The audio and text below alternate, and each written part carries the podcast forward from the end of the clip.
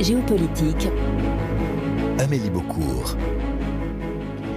Bonjour à toutes et à tous et bienvenue dans ce numéro de Géopolitique consacré aux élections égyptiennes. À compter de dimanche 10 décembre, le scrutin présidentiel s'ouvre pour trois jours. Sur les bulletins qui rempliront les urnes, quatre noms, quatre candidats à la fonction suprême, et parmi eux celui du président sortant Abdel Fattah al-Sisi à la tête de l'Égypte depuis dix ans maintenant. Un coup d'État militaire, deux élections et une révision constitutionnelle jalonnent désormais le parcours d'un homme, le maréchal al-Sisi, bien parti pour garder les clés du palais présidentiel jusqu'en 2030. C'est ajouté à cela la pandémie de Covid, la guerre en Ukraine et ses conséquences sur le cours des céréales, et plus récemment et bien plus proche, ce nouvel épisode de la guerre israélo-palestinienne qui préoccupe à la fois le gouvernement égyptien et sa population. Les électeurs, d'ailleurs, quelles sont leurs attentes? Vont-ils bouder ce scrutin dont on lit qu'il est joué d'avance? Dans un pays administré d'une main de fer où l'inflation est galopante et où l'exécutif demande aux citoyens toujours plus d'efforts et de patience au nom d'un développement économique, quelles revendications secouent les Égyptiens? C'est ce dont nous allons discuter aujourd'hui avec nos invités. En studio avec nous, Sarah Tonsi, chercheuse en sciences politiques rattachée à l'université Santa Ana à Pise et Mésopolis à Aix-en-Provence. Bonjour. Bonjour. Au téléphone depuis l'Égypte, Mohamed Lotfi, militant des droits de l'homme, directeur de la Commission égyptienne pour les droits et les libertés. Bonjour. Bonjour. Et au téléphone depuis la République tchèque, Clément Stuer, chercheur à l'Institut des relations internationales de Prague. Bonjour. Bonjour. On va commencer par euh, le bilan du président sortant, euh, candidat à sa réélection. Premièrement, peut-être euh, Mohamed Lotfi, est-ce que vous pourriez nous rappeler dans quelles conditions est-ce qu'Abdel Fattah al-Sisi est arrivé au pouvoir en Égypte? Bon, ça, ça, date d'il y a dix ans, quand le premier président élu démocratiquement, Mohamed Morsi, a été déposé euh, en 2013, puis euh, des élections en 2014, euh, sans vraiment concurrence. Sisi est devenu président depuis pour un premier mandat, puis un deuxième mandat en 2018. C'était un temps de tension, bien sûr, l'arrivée de Sisi au pouvoir. C'était un temps de, révolte, un temps de crise politique, de sécurité et une crise économique aussi. Des aspirations énormes euh, avait été exprimé par le peuple égyptien en 2011, durant le printemps arabe. Et maintenant, on est loin, on est très loin de ces rêves euh, qui étaient à Tahrir euh, il, y a, il y a 12 ans. Il arrive donc au pouvoir euh, deux ans après euh, ce printemps arabe dont, vous parlez. Sarah Tonsi, est-ce qu'il se fait élire en 2014 en promettant aux manifestants euh, de l'époque d'accéder à un certain nombre de leurs revendications, c'est-à-dire de, de trouver à la fois une alternative à Hosni Moubarak et en même temps à Mohamed Morsi qui a été élu avec les frères musulmans? Il était élu surtout pour euh, éradiquer le terrorisme. à ce moment-là, euh, il a fait le, le, mouvement contre les frères musulmans euh, en 2013 et c'est fait que son slogan pour sa candidature était nous tous contre le terrorisme. Donc c'était surtout pour éradiquer le, terrorisme. Ce n'était pas lié aux revendications de 2011 mais euh, une partie, c'était un peu pour euh, enlever les frères musulmans euh, du, pouvoir. Ça veut dire que quand on se place du point de vue d'un manifestant égyptien, tous ces jeunes notamment qui sont sortis dans la rue en 2011, Clément Stuer, l'élection d'Abdel Fattah al-Sisi en 2014 est finalement un symbole d'un retour au, statu quo? Pas exactement en fait. Hein. Sisi a été élu en 2014, à l'époque, il y avait un, espèce de, consensus finalement dans, dans toute la partie séculière de l'opinion publique égyptienne. Donc une grande partie des, révolutionnaires de 2011 avaient soutenu également les manifestations de 2013 contre Mohamed Morsi. Certains avaient appelé l'armée à intervenir contre Mohamed Morsi. Beaucoup ont soutenu le, coup d'État de 2013. Et beaucoup ont fait, campagne, ont voté pour, pour Sisi à l'époque. Donc quelques-uns s'étaient abstenus à l'époque. Mais euh, il y a eu une espèce de rassemblement de, toute l'opinion publique euh, opposée aux islamistes derrière, euh, derrière Sisi à l'époque.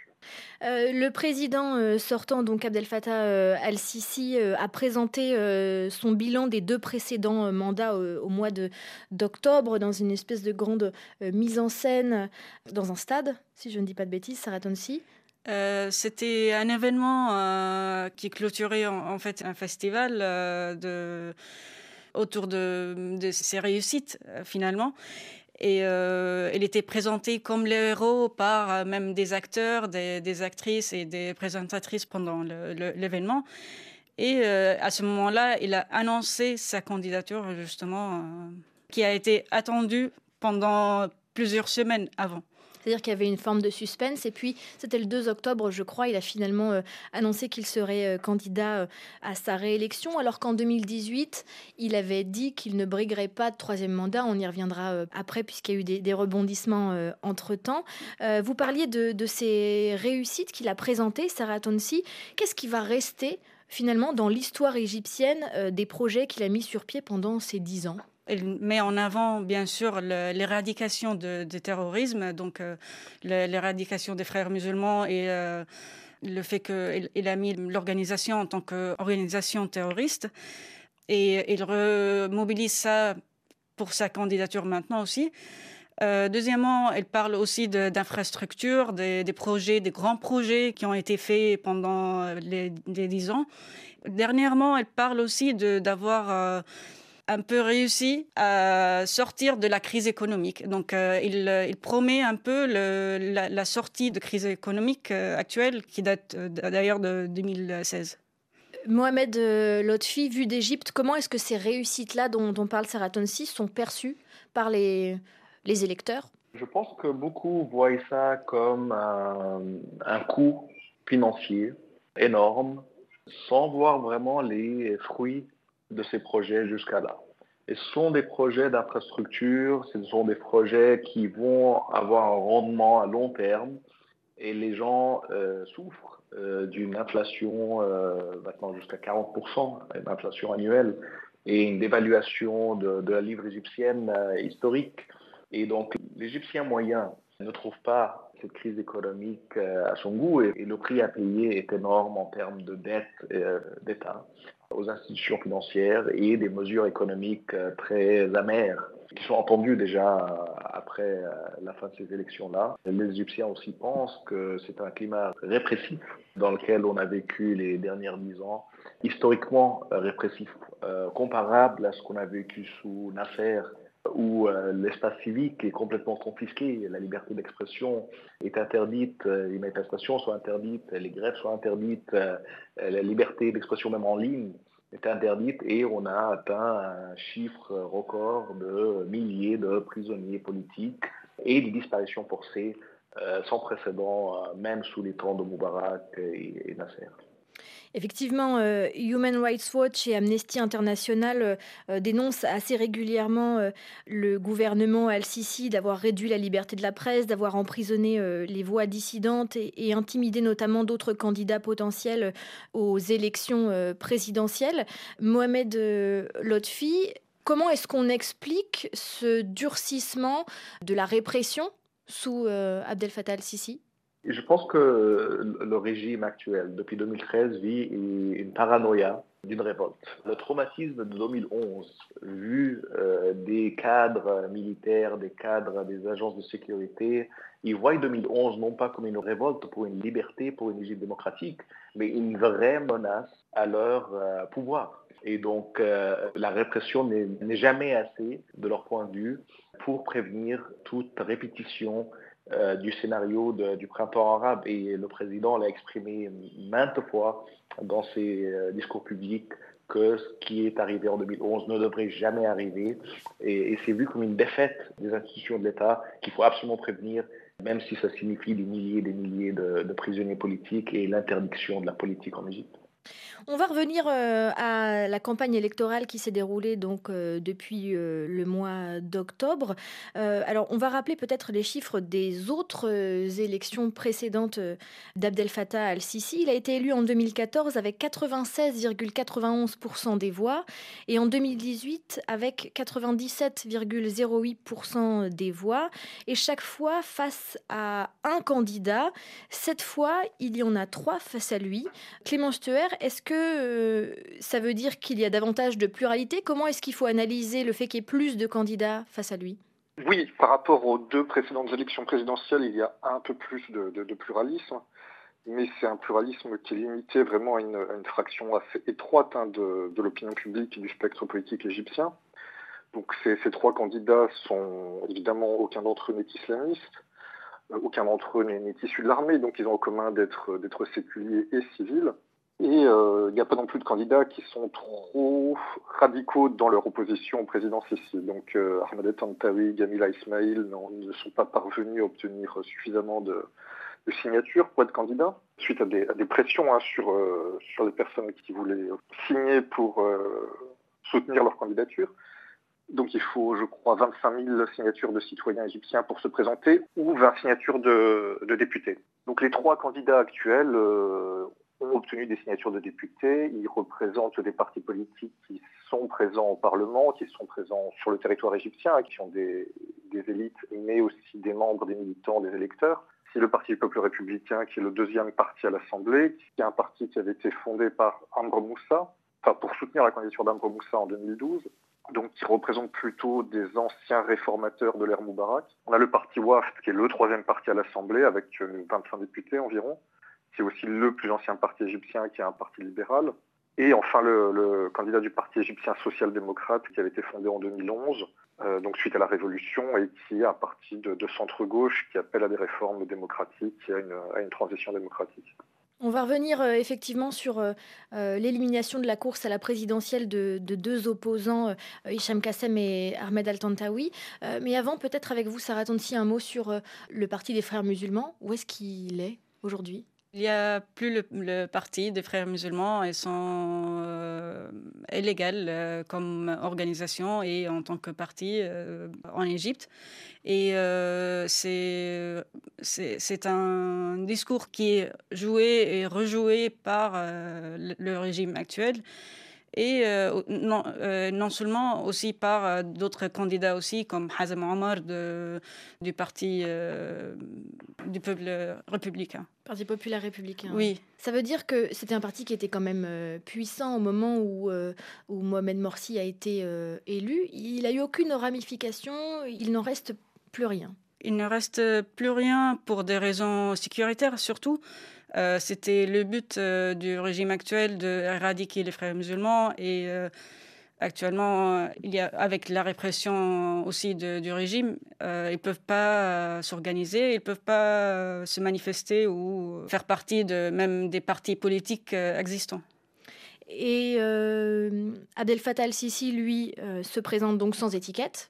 Euh, en tant qu'indépendant. En tant qu'indépendant, qu'est-ce qui est devenu le, parti qu'il représentait lorsqu'il est arrivé, euh, euh, enfin là où il a fait ses classes, qui est le parti de Moubarak le Parti national démocrate? Non, il n'y a plus aussi non plus le, Parti national de, de Moubarak. C'est aussi effondré. Oui, effondré tout de suite après 2011.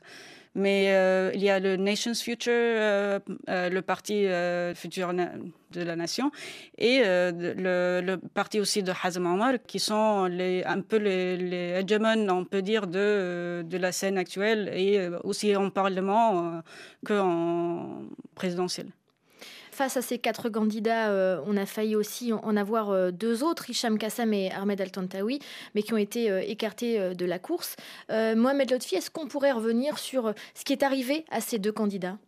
Donc, Hicham Kassam est un journaliste de, longue date, fondateur de plusieurs journaux indépendants en Égypte depuis avant la révolte de 2011.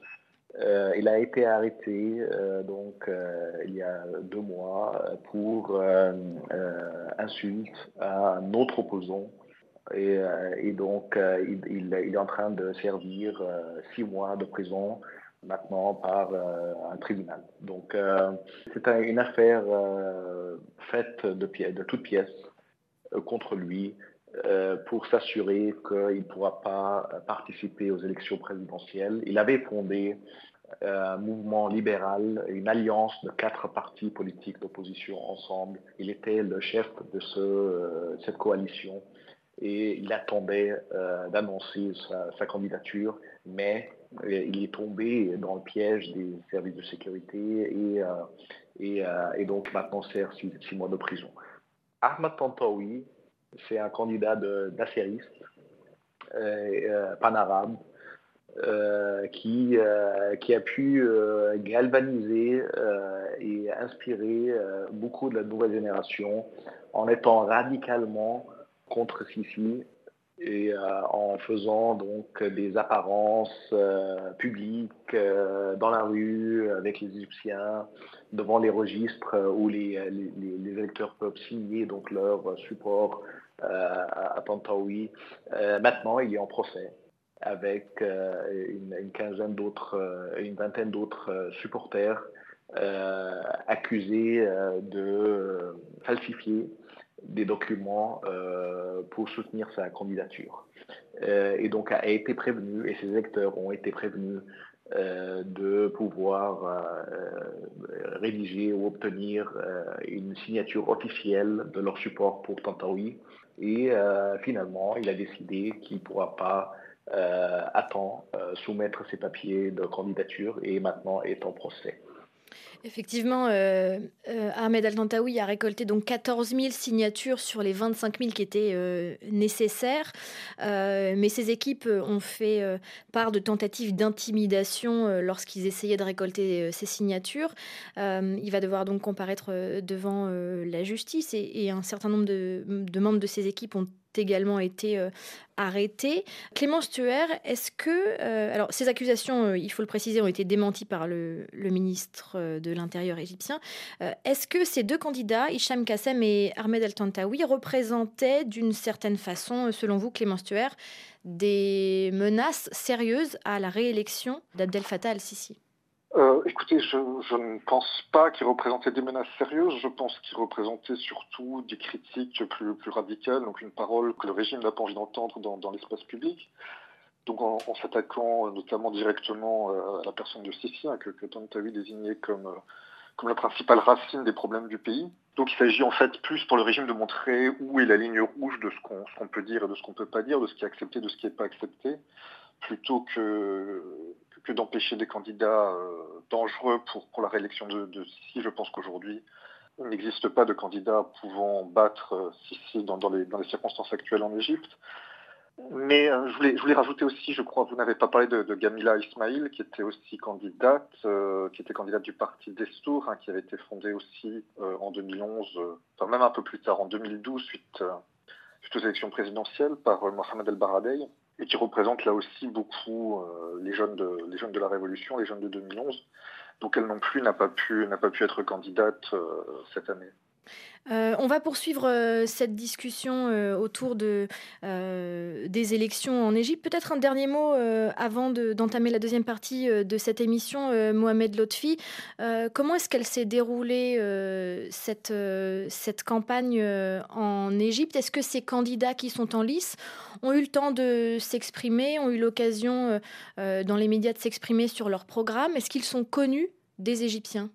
La plupart ne sont pas connus, euh, n'ont pas eu le temps de faire campagne, euh, ont annoncé leur candidature assez tard et, leurs partis politiques euh, ne sont pas actifs dans le terrain, sur le terrain, avec des membres le long des dernières années. Et, donc, c'est en partie dû aux restrictions sécuritaires, bien sûr.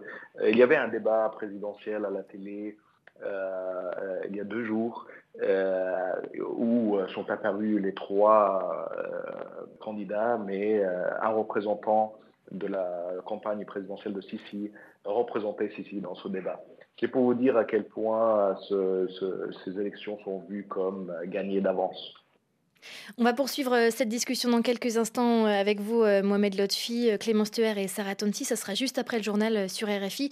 Et si vous avez raté la première partie, Géopolitique est disponible en podcast sur l'application Pure Radio ou sur RFI.fr. Géopolitique. Amélie Beaucourt. L'Égypte appelle ses citoyens aux urnes dimanche 10 décembre, trois jours d'élections présidentielles dans lesquelles le maréchal Abdel Fattah al-Sisi, président actuel, est candidat pour la troisième fois. Face à lui, trois autres noms seront inscrits sur les bulletins, mais leur chance de faire de gros scores est extrêmement mince. Nous en discutons aujourd'hui avec euh, Sarah Tonsi, chercheuse en sciences politiques rattachée à l'université Santa Ana de Pise et à Mésopolis à Aix-en-Provence. Et par téléphone avec nous, Clémence Chercheur à l'Institut euh, des relations internationales à Prague, en République tchèque, et Mohamed Lotfi, militant des droits de l'homme en Égypte, directeur exécutif de la Commission égyptienne pour les droits et les libertés, une association euh, des droits de l'homme euh, égyptienne. Des élections qui se dérouleront du 10 au 12 décembre, des bureaux de vote ouverts pour trois jours. Pourquoi trois jours, Sarah Tonsi? C'est la décision de, l'organisation euh, d'élection nationale, euh, un organisme que Sisi a créé, a entamé, euh, je pense, il y a quelques mois d'ailleurs, juste avant les élections.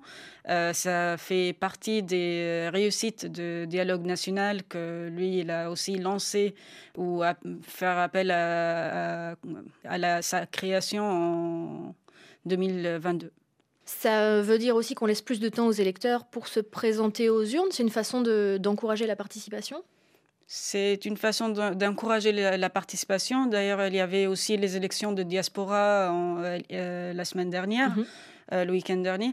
Et il y avait un turnout assez mis en scène sur les talk shows en Égypte.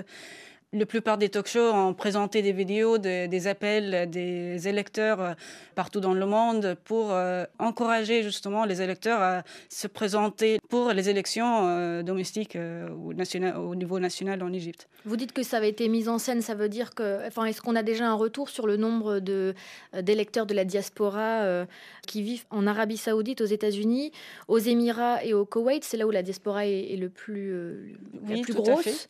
est-ce qu'on sait combien d'électeurs se sont présentés et est-ce qu'on a euh, une idée euh, des sondages sortis d'urnes, de ce qui a été voté? Ils n'ont pas encore annoncé des chiffres euh, et ils retiennent ça justement même au talk show.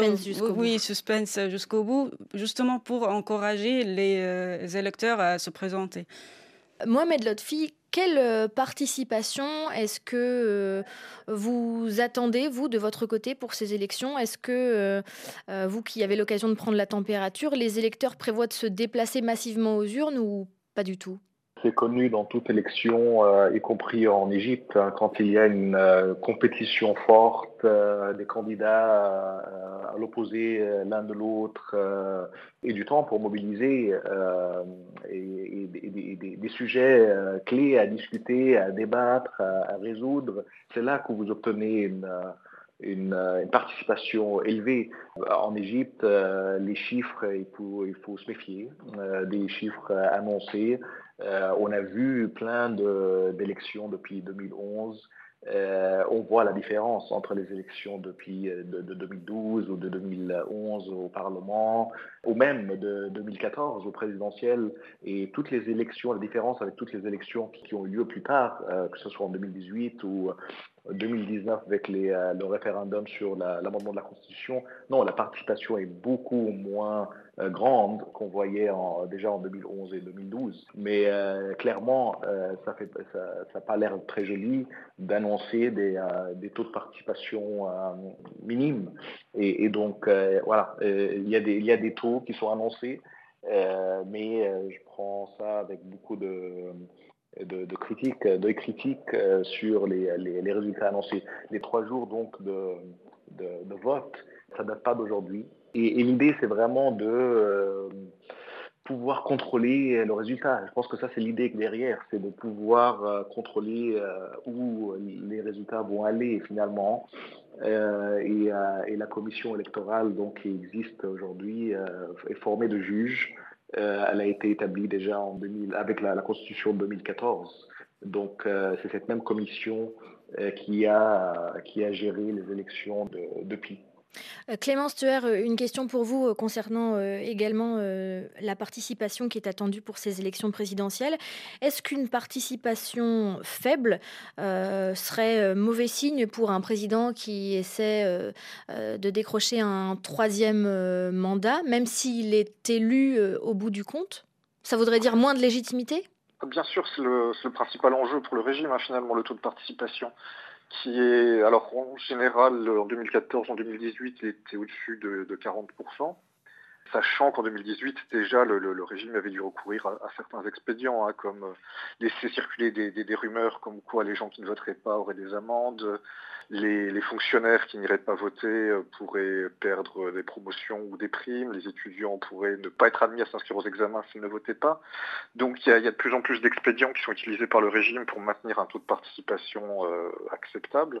Euh, et, c'est peut-être sans doute aussi comme ça qu'il faut comprendre le relatif pluralisme des candidatures cette année comparé aux deux précédentes c'est aussi un moyen sans doute d'essayer de stimuler un peu la, participation électorale avec un semblant de, compétition. Pour rebondir sur euh, ce climat pendant cette campagne euh, électorale euh, en Égypte, vous qui êtes sur place, Mohamed Lotfi, au niveau de la liberté de la presse, comment est-ce que ça s'est déroulé? Est-ce qu'il y a eu plus de censure dans les médias concernant cette élection qu'il y en a eu d'ordinaire pendant les dix ans de, de présidence du maréchal al-Sisi? Pas besoin vraiment. Euh, la répression de la presse, des médias, elle a eu lieu sur le long de dix dernières années. Cette année, début de cette année, on a vu deux euh, euh, journaux en ligne être bloqués pour avoir euh, écrit ou publié euh, des informations sur la scène politique euh, en Égypte, l'état économique du pays. Donc, on a vu récemment aussi des interpellations de l'éditeur en chef de Madame Ostre pour des couvertures sur la guerre au Gaza, etc. Donc, on sait que les médias sont totalement sous le contrôle des services de sécurité, des agences de sécurité en Égypte. Il n'y avait pas besoin de faire beaucoup plus d'efforts là-dessus euh, pour contrôler le, message. Les médias, euh, y compris euh, les médias sociaux, puisque vous disiez qu'il y a une sorte aussi de paranoïa depuis 2011, Sarah Tonsi. Est-ce qu'il faut s'attendre pendant ces trois jours de, de, scrutin et au lendemain de ce scrutin à des coupures Internet, par exemple, ou un contrôle accru des réseaux sociaux? Je ne pense pas, euh, mais il y avait euh, une petite coupure Internet au début de la semaine, cette semaine, euh, qui a touché tout l'Égypte. Et justement, le public, ils ont cru que c'était quelque chose de la part du régime, mais ce n'était pas le cas. Donc non, je ne pense pas qu'il y aura cette coupure.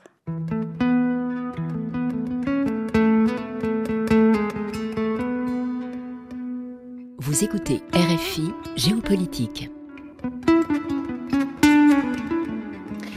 Le 2 octobre, euh, donc le président Abdel Fattah al-Sisi annonce sa candidature. Euh, vous le rappeliez tout à l'heure, euh, Sarah Tonsi.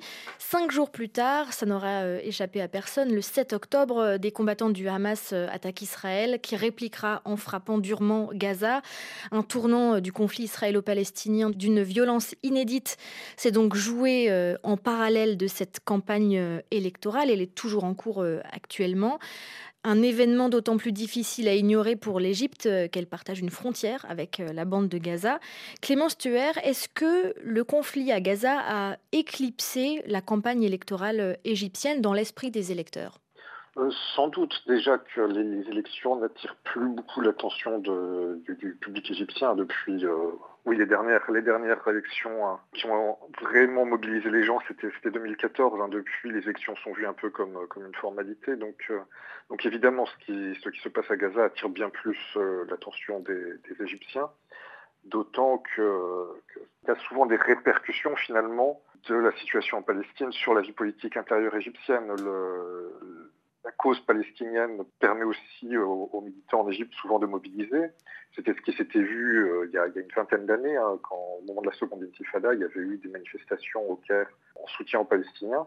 Et les militants de, cette génération ont ensuite commencé à contester le, régime de Moubarak. Beaucoup des, manifestants de 2011 avaient fait vraiment leur classe dans les manifestations de soutien aux Palestiniens. Farid Zahran, un des trois candidats, celui du, Parti égyptien social-démocrate, avait été arrêté à l'époque. Il avait participé à ces manifestations de, de soutien au peuple palestinien. Donc c'est effectivement quelque chose qui compte le risque pour le régime, tout en même temps euh, confortant sa position sur la scène internationale comme un, intermédiaire entre, entre le, Hamas et, Israël ou entre le Hamas et les puissances occidentales. Mm. Comme vous le rappelez, euh, l'Égypte a, longtemps été d'ailleurs euh, le seul État de la région à parler avec Israël. Hein. C'est le premier pays arabe à signer un traité de paix avec Israël, les accords de Camp David en 79. Euh, est-ce qu'aujourd'hui, Sarah Tonsi, l'Égypte est toujours un acteur incontournable du dialogue entre Israël et la Palestine ou est-ce qu'elle a perdu un petit peu la course à la médiation? Pendant un moment, oui, ils ont un peu perdu dans la médiation, mais ils sont revenus. Depuis là, ce 7 octobre. Oui, exactement. Et euh, même euh, avec le Qatar, avec les médiations avec euh, Hamas, justement, ces derniers temps, pour la libération des prisonniers de deux côtés. Et ça, c'est mis en avant aussi pour les candidats et présenté en tant que réussite au niveau de, de politique étrangère de, Abdel Fattah Sisi de, sa candidature. Donc ça va jouer en sa faveur, euh, ça pourrait peser davantage dans les urnes. Oui, bien sûr, et c'est ça fait partie aussi de, des questions principales posées à chaque candidat dans les talk-shows, dans les entretiens. Euh, pour la plupart des candidats, ça, ça représente euh, un sujet assez important. Ça permet aussi de mettre la lumière sur cet aspect-là, la politique extérieure et puis ses réussites d'Al-Sisi en tant que médiateur dans le conflit, plutôt que sur les problèmes de la politique euh, intérieure du pays, selon vous? Oui et, non, parce qu'il y a aussi euh, l'aspect économique qui reste toujours euh, mis en avant avec les, les, prix des produits alimentaires. Et euh, ça reste un sujet assez important, assez courant pour euh, la plupart des, Égyptiens. Donc euh, oui, ils ont un peu mis en avant l'aspect, le, conflit à Gaza, mais l'aspect économique reste, reste important. Donc vous, vous le rappeliez également, Mohamed Lotfi, en, en, début de cette émission, il y a énormément de problèmes économiques en Égypte. Euh, le pays est extrêmement endetté. Il y a un plan euh, du FMI et puis donc euh, une dette à rembourser, un problème de devise, la dévaluation de la livre égyptienne qui continue. Est-ce que ces problèmes économiques en Égypte, Mohamed Lotfi, risquent également de peser dans les urnes ou est-ce que finalement c'est une raison de plus pour se détourner du scrutin quand on est égyptien? S'il y avait assez de compétition euh, du point de vue de l'électeur euh, égyptien. Si ces élections-là allaient changer quelque chose, oui, je pense qu'il y aurait beaucoup de personnes qui iraient aux urnes pour essayer d'influencer euh, la, trajectoire des politiques économiques du pays. En ce moment, le sentiment, j'imagine, c'est plutôt que la, crise va s'empirer. Il y aura des mesures très amères économiquement, une autre dévaluation euh, de, la prix égyptienne euh, et une, euh, augmentation des, des, prix encore plus forte après les élections. Et voilà, le, moment de changement potentiellement, ça aurait été ces élections-là. Mais vu qu'il n'y a pas vraiment un choix à faire, j'imagine que ça va peser dans, dans, dans l'autre sens, dans le sens négatif d'un manque de, de participation. Sarah si vous souhaitiez euh, réagir. Oui, je voulais juste rebondir euh, justement sur ça et euh, sur aussi le, lien avec le FMI. Parce que justement, il y avait dernièrement, avec le conflit à Gaza, il y avait un changement de tonalité de la part de FMI envers l'Égypte et envers les demandes mises par le FMI de libéralisation de, de taux d'échange dollar livre égyptien.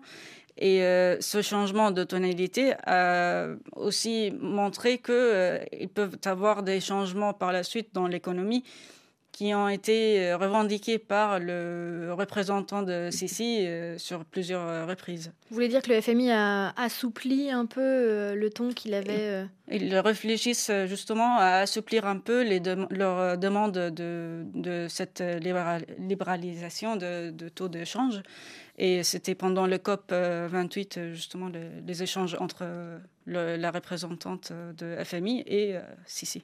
Qui continue en dehors du FMI à prêter de l'argent à l'Égypte et pourquoi est-ce qu'on continue à investir en Égypte Sarah Tonsi Notamment euh, il y a les investisseurs de pays de Golfe, euh, Qatar, euh, Arabie Saoudite, les Émirats et aussi les États-Unis, bien sûr, et l'Union européenne depuis un moment maintenant.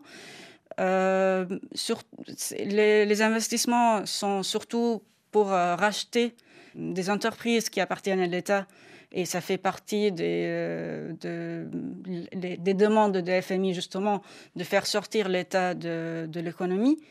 Donc, euh, les, entreprises de Golfe ou l'État de, de, Golfe, ils, euh, ils rachètent des, des entreprises publiques.